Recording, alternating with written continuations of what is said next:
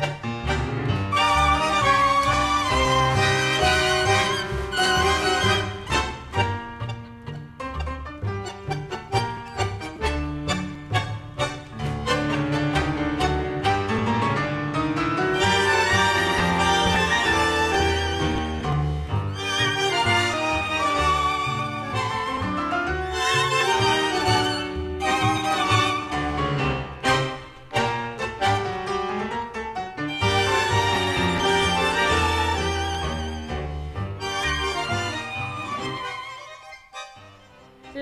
11 y 36 minutos en directo en el estudio de LGN Radio. Bienvenido, Francis Fernández, eh, recién vacunado, además, enhorabuena. Efectivamente.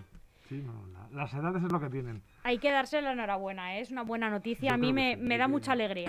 Hay que vacunarte, pese a que todo el mundo reconocemos lo injusto que es vacunarse cuando no eres población de riesgo o eres población de riesgo muy ligeramente.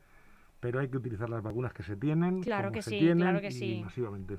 Es muy importante porque es, es el principio del final, está clarísimo y ya te digo, a mí me da mucha alegría y cuando voy por la calle y escucho a, a personas que están hablando de, pues a mi madre la han vacunado, ¿no? O, o a personas mayores, eh, pues eh, fui el otro día que me vacunaron, ya me han puesto la primera, ya me han puesto la segunda, es que me, me cambia la cara, me cambia Sí, la sí, cara. La verdad es que tranquiliza mucho. Yo la primera, la primera tranquilidad que tuve en todo el año de la pandemia fue cuando conseguimos vacunar a mi madre por- con segunda dosis.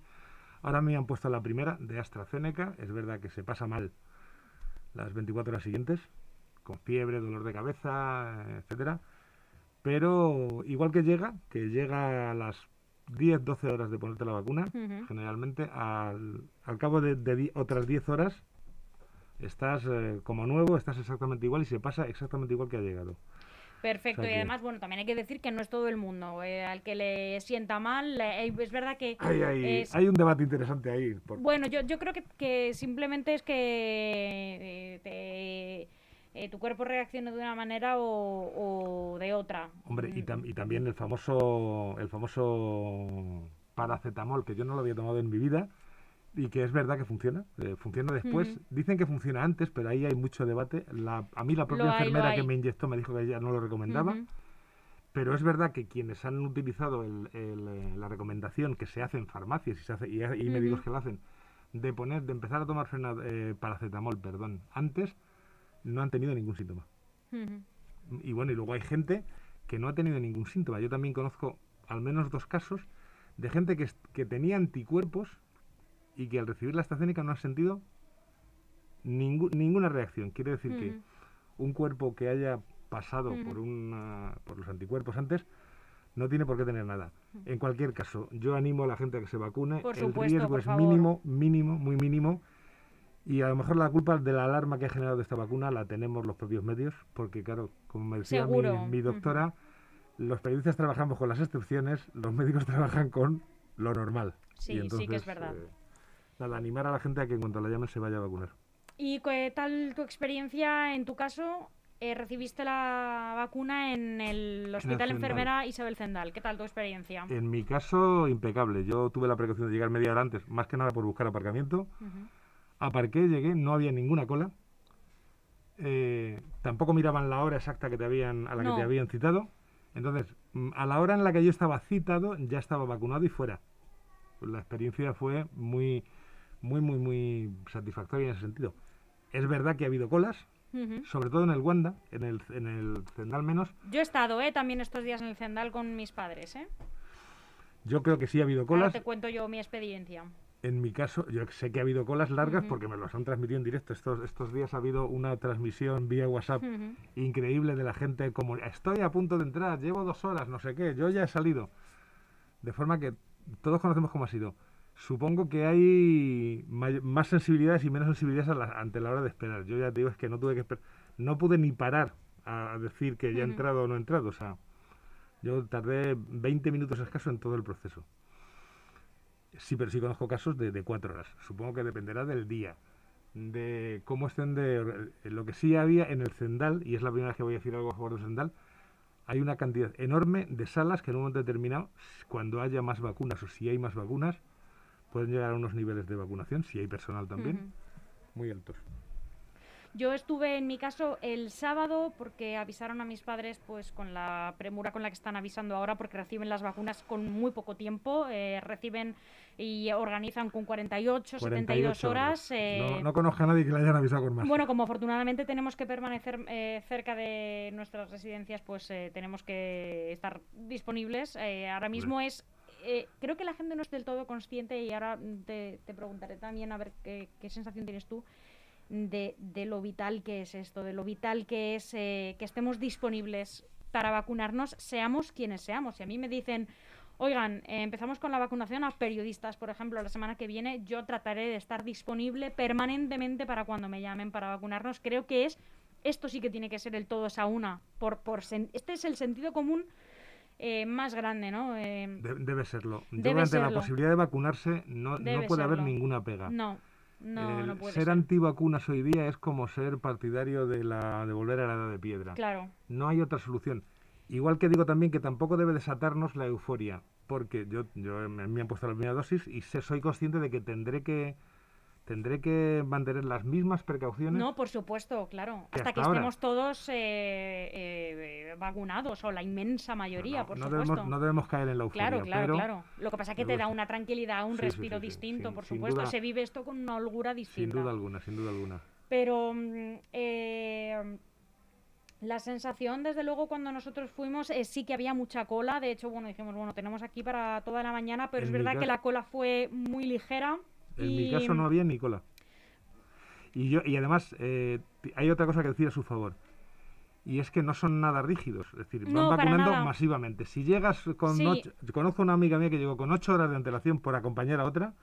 Claro. Y según entonces le preguntan, ¿usted también viene a vacunarse? Mis padres tenían horas distintas. Y les vacunaron. Y les vacunaron a los dos. También creo que es que además por núcleo de convivencia, eh, además en el caso de personas ya que tienen cierta edad, eh, es un poco de sentido común en ese sentido, pero además es que como trabajan sin descanso, creo que les da un poco igual, ¿no? Bueno, nosotros vamos a estar aquí 12 o 14 horas vacunando, entonces, bueno, mientras vengan dentro de esa como franja dice un personaje televisivo, te miro y te vacuno. Efectivamente, eh, y además...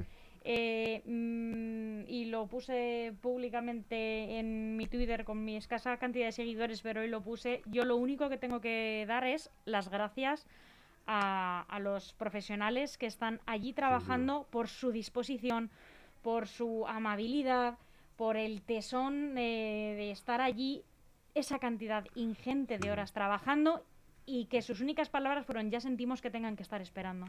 No, que el criterio de hemos esperado por cosas mucho más banales desde conciertos vamos, a vacunar a saco mm. el todo el que venga se le, vacunamos aunque haya venido antes o haya venido después vamos a vacunar todo lo que podamos yo creo que hay que hay que agradecerlo y también hay que agradecer que estén vacunando a otros colectivos. Efectivamente. Porque delante de mí vacunaban a otros colectivos que en principio entraban igual que todos, pero los separaban inmediatamente. Eh, supongo que serían, les llaman estudiantes, los estudiantes por aquí.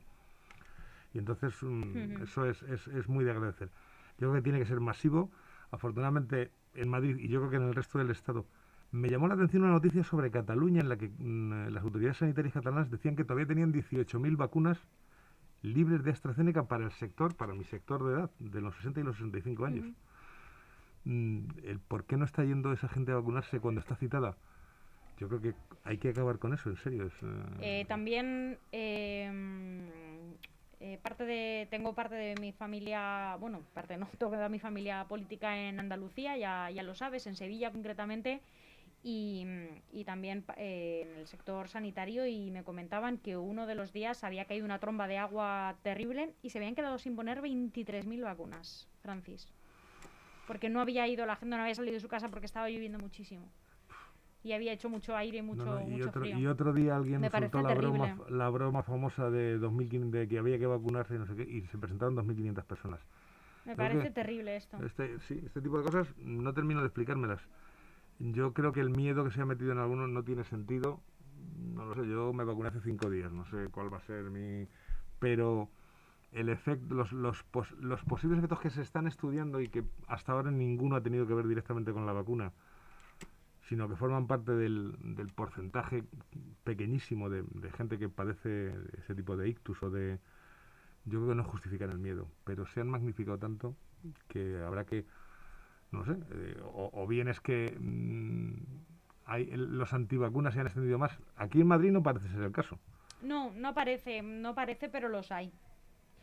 No parece, pero los hay. Yo lo que creo es que eh, de la misma manera que, bueno, pues ya te digo que yo publicaba, ¿no? En, en mi, Twitter eh, personalmente mi agradecimiento, ¿no? A la buena, me pareció que es una buena organización, es que es una vacunación masiva. ¿A usted qué espera? Quiero decir, tu caso concreto, Francis, de llegar y no haber nadie es una cosa bastante insólita. Lo normal en una vacunación masiva es que tú llegues al centro de vacunación masiva y haya una cola que tienes que guardar. Nadie tampoco, pero yo no hice no hice cola, es decir, no, yo no tuve que esperar fuera. Nosotros guardamos cola y no hubo ningún problema, no cinco personas. Eh, me pareció una cosa normal. Yo sí vi un problema y lo quiero decir, porque me ocurre en, en más sitios que de la vacuna la gente no se da cuenta de que hay que guardar las licencias. No, la gente no se da cuenta, pero ni ahí, ni en el supermercado, ni aquí en el pasaje, en la cola de la lotería, ni en ninguna parte, Francis. La gente se ha olvidado de eso. Detrás de mí había una señora que yo me separaba y ella se arrimaba. Sí, sí, nosotros con mis padres igual y yo le decía a mis padres, separaos vosotros. Y decían, es que, no, es que se nos pegan los de atrás, entonces no podemos... nosotros separamos el de delante, pero los de atrás no. No, es verdad, es cierto. Llamo la atención a la gente... Es decir, somos, una, somos un pueblo de, juntarse mucho. Sí, es verdad, es verdad. No, eso no, no hay manera, pero es que eso es la gente. No puedes poner a, 50 guardias de seguridad a, que mantengan las distancias. es una cuestión de civismo. Pero, pero bueno, me pareció que estaba bien organizado, pero luego me metí en Twitter y les parecía a todo el mundo aberrante. La gente no entiende el, el, significado de vacunación masiva y no entiende que hay dos estrategias. Efectivamente, puedes vacunar en cada esquina, en cada centro de salud, o hacer vacunación masiva en grandes eh, centros de vacunación, como puede ser un hospital, como puede ser el Within Center ahora o en Uganda. Yo creo que esta ha sido una vacunación mm, eh, impuesta por las circunstancias. Es decir, ¿qué vacunas tenemos? AstraZeneca. Vamos a vacunar a la gente que puede tener AstraZeneca. A mí me parece injusto, pero también me parece que es que las circunstancias, la falta de otras vacunas ha hecho que nos saltemos a un colectivo que yo no quiero citar aquí porque es que me parece que es el más necesitado, que son justo, la, la ya tiene nombre, la generación sándwich, que van a ir siendo vacunados a medida que lleguen vacunas eh, que sean controladas para ellos. Entonces, bueno, no sé si al final ampliarán la edad de... Sí, que es de, de 65 a 75, ¿no? Eh, sí, de 65 a 79. Parece que los de 79 a 75 ya tienen... No, 79 no, porque justamente se están vacunando 79, 78, 77, 76... Hasta Esos ya han empezado. Bueno, pues eh, eso, 65, es de 65 a 75. Y otro, y otro colectivo que no entiendo por qué no ha sido declarado ya de, absoluta necesidad es el de la, la, gente, las chicas mayoritariamente que están en, los, en las cajas de los supermercados. y, los, y, no, y la, los profesionales de la hostelería. Porque ellos mismos te dicen, eh, bueno, la primera cerveza me la piden con mascarilla, la segunda a lo mejor, pero la quinta cerveza me la dicen gritándome a la cara sin mascarilla. Eh, por eso que tú acabas de describir es porque yo no soy partidario de que se abra con, eh, con esa ligereza que se han abierto la hostelería, porque evidentemente uno va a un bar de esos y como tú dices a la quinta cerveza, pues ya exaltación de la amistad, insultos a y ataques al Estado, que se decía, ¿no? Pero bueno, yo estoy, eh, ya te digo, yo estoy contenta, es lo mejor de mi Semana Santa, es que hayan vacunado a mis padres, con lo cual, y además estoy contenta de haber visto la organización, estoy, lo, estoy disgustada con, con, la gente que está tan disgustada con cómo se está organizando la vacunación en Madrid, yo creo que no va mal, se han vacunado solamente en estos centros a más de 62.000 personas, es un empujón importantísimo. Y, yo creo que si hubiera habido vacunas para las otras edades, eh, quiero pensar que se hubieran utilizado los, los centros de porque básicamente mover a una persona de ochenta y tantos años hasta donde hemos tenido que ir, sobre todo desde la zona sur. No, es, que las de ochenta y tantos años sí se están vacunando en los centros de salud. Es que los centros de vacunación masiva no, es para personas tan mayores. Digo lo que se ha parado estos días, que, no se hubieran parado si hubiera habido vacunas suficientes. Por fin empiezo a entender ligeramente, aunque no estoy de acuerdo con ella, pero bueno, la estrategia de la Comunidad de Madrid. La Comunidad de Madrid se guarda la segunda dosis. Por eso le faltan si recibe una cantidad y dice, a ver, si yo tengo 60.000, puedo vacunar a 30.000, porque tengo que garantizar segundas dosis. Otras comunidades están vacunando a cascoporro, que se dice, y confiando en que las segundas dosis lleguen a tiempo. No es el caso de la Comunidad de Madrid, que es lo que está haciendo. Bueno, la Comunidad de Madrid está en una búsqueda desesperada. Comentábamos antes la noticia de que, Ha, de que ha sondeado la, la tan maltratada vacuna Sputnik rusa. En febrero tuvo, mantuvo tres reuniones con, bueno, con, representantes de la vacuna rusa que no ruso. Bueno, aquí e- efectivamente existe un debate, yo no lo veo tan mal, quiero decir, suena un poco de broma, pero no lo veo tan mal, simplemente el interesarse por, oigan, cuéntenos, eh, por si la llegan a autorizar, que seamos los primeros en tenerla. Por saber, a mí me parece que el saber no ocupa lugar, por lo menos interesarnos no, por no ella. lo sé, ¿eh? no lo sé. A mí me, me- me- llama la atención. Me llama la atención porque ha sido una vacuna que por ser rusa ha sido muy denostada. Perfec- eh, efectivamente, Francis, rusa. tú lo has dicho, por ser rusa. Claro. Pero, eh, bueno, por ser como, como la cubana. Resulta que en Cuba, en, en Cuba prácticamente no hay casos. O sea, no, no tenemos noticias Bueno, de que también haya... es que se informa regular en este tipo Sí, de pero de otras cosas sobre Cuba se, infor- se informa muy bien. Cuando hay ne- hambruna sobre, o, o escaseces de cualquier otra cosa, tenemos una información muy detallada de Cuba. En Cuba hay gente que informa regularmente a los medios. En este caso no tenemos ninguna noticia, lo cual es, yo quiero suponer, bueno para Cuba. Si hubiera una noticia mala, estaría saliendo en nuestros medios de extrema derecha seguro.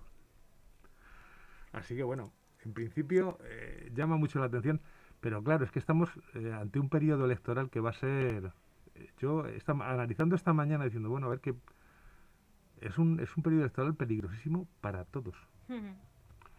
Quien lo ha convocado, que es el gobierno de la Comunidad de Madrid, o parte del gobierno de la Comunidad de Madrid, no olvidemos Parte. que se la juega muchísimo. Porque si no consigue la mayoría absoluta, va a tener que contar con alguien. Y ese alguien con el que tiene que contar se va a ver disminuido sus votos precisamente por la tendencia a votar al partido mayoritario, que en este caso es el Partido Popular de, de Díaz Ayuso. Y esto es como las siete y media, es decir, eh, o te pasas o no llegas. Díaz Ayuso, si se pasa de quitarle votos a Vox, tiene que llegar a la mayoría absoluta. Porque si deja fuera del Parlamento a Vox, puede no alcanzarlo. Eh, Vox se, se juega lo mismo. Ha apoyado la convocatoria de elecciones, pero puede disminuir seriamente sus- su número de diputados. Puede ser fundamental para gobernar o no representar nada porque estar fuera del Parlamento. Ciudadanos, bueno, Ciudadanos parece que estar condenado a la desaparición y caso de no desaparecer, ¿qué ¿No va a crees hacer? que es imposible que dé un poco de sorpresa, no? Que haya un poco de sorpresa en qué sentido. Bueno, al final Ignacio Aguado se ha quitado de la ecuación.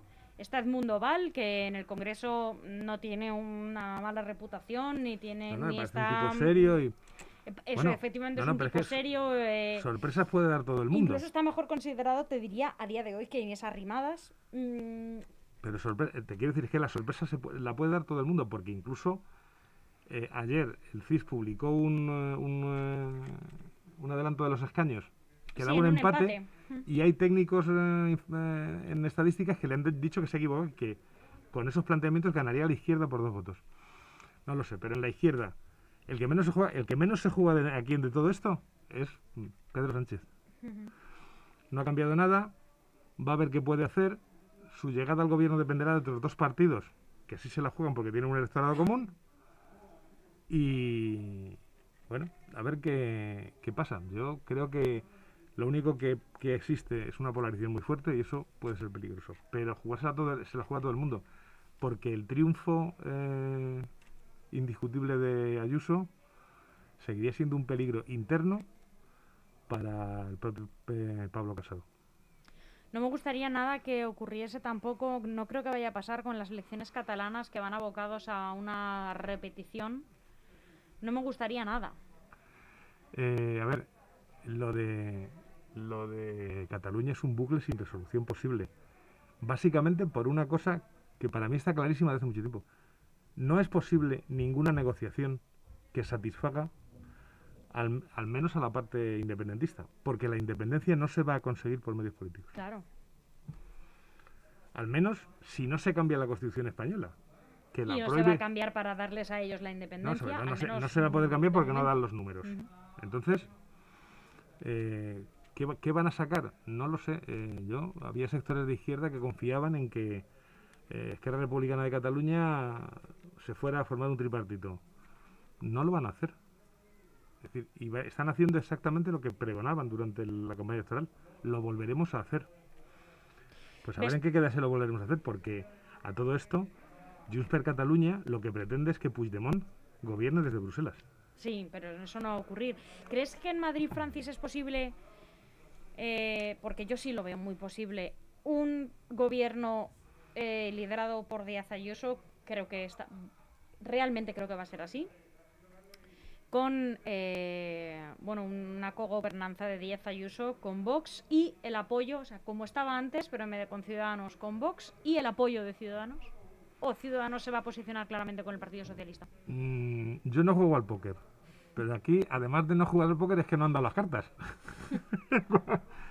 Cuando den las cartas veremos si Ciudadanos tiene cartas. ¿Cuántas cartas tiene Vox? O en su defecto, ¿cuántas cartas tiene? ¿Y cuántas cartas tiene la izquierda? Porque ha habido un fenómeno que no ha pasado desapercibido y es que el solo anuncio de Pablo Iglesias de, su presentación ha doblado las expectativas de voto de Podemos. El solo anuncio.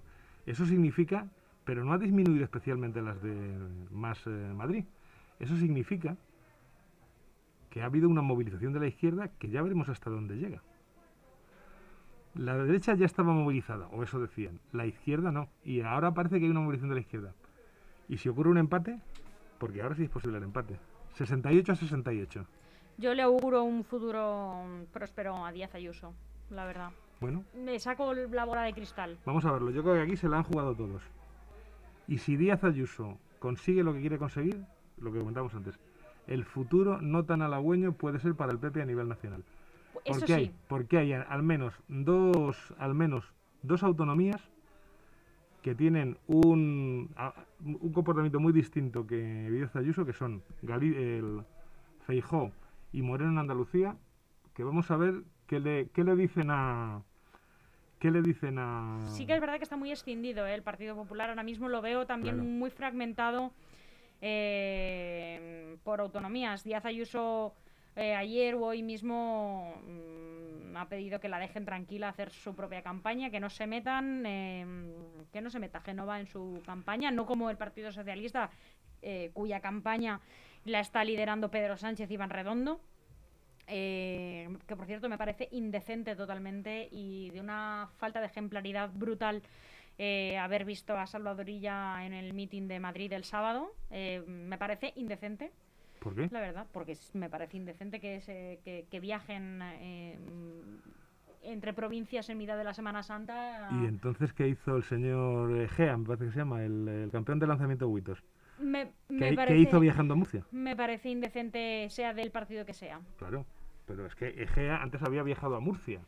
Me a- parece a- a igualmente indecente. Lo dijimos claro. con las catalanas también. eh, no sé si era Per Aragonés o, o quien que quería ir de un pueblo a otro y nos pare- y pedir a la gente que pudiera asistir a los mítines Sí, y sí, nos bueno, pareció fatal. Quiero decir, aquí va a ser un dislate. Hay un problema más Como si no se gordo. pudiera hacer un meeting online, es que no lo entiendo. Si hay la un gente puede problema más. trabajar desde su casa, yo, pero bueno. yo creo que no se deberían convocar elecciones en, en periodos como este. A partir de No, ahí, por supuesto. a partir de ahí, Es- eso por. mm, Pero el, el PP a nivel nacional puede tener otro problema más grave. El PP, y lo saben sus dirigentes, lo sabía, por lo menos lo tenía clarísimo Aznar, y yo creo que lo tenía también clarísimo Rajoy, nunca ha ganado a nivel nacional sin una buena cosecha en Cataluña y en el País Vasco. El triunfo de la línea Ayuso en el PP puede castrar las posibilidades de triunfar a nivel nacional, porque en Cataluña y en el País Vasco se ventilan muchos, muchos diputados. Entonces, puede ponerle un tope, yo creo que artificial, al Partido Popular, y no solo en España, en, en su intento de conseguir una mayoría que le permita gobernar. Puede perjudicarle también en, en Europa, porque hay partidos como el- la propia señora Merkel que han puesto eh, fronteras rojas o límites rojos a, a partidos como el de como Vox y que no van y vamos a ver cómo reaccionan si el modo habitual de gobierno en las comunidades autónomas del Partido Popular es con Vox. Les puede pasar una factura bastante Yo alta. creo que les puede pasar una factura Francis alta. Fernández, muchísimas gracias. Ha sido un placer volver a encontrarme contigo y la alegría de encontrarte ya vacunado, al menos con la primera dosis. Medio vacunado, vamos por Medio vacunado, camino. pero bueno, bien, porque además creo que esta vacuna tiene una efectividad bastante alta con la primera dosis, por eso se retrasa Sí, tanto sí. la segunda. Y a mis, mis eh, contactos médicos dicen que eh, la segunda dosis en este caso es, Es como afianza la es primera. como afianzar. Sí, señor. Hasta pronto, Francis. Muy Buena bien, semana. Nos vemos.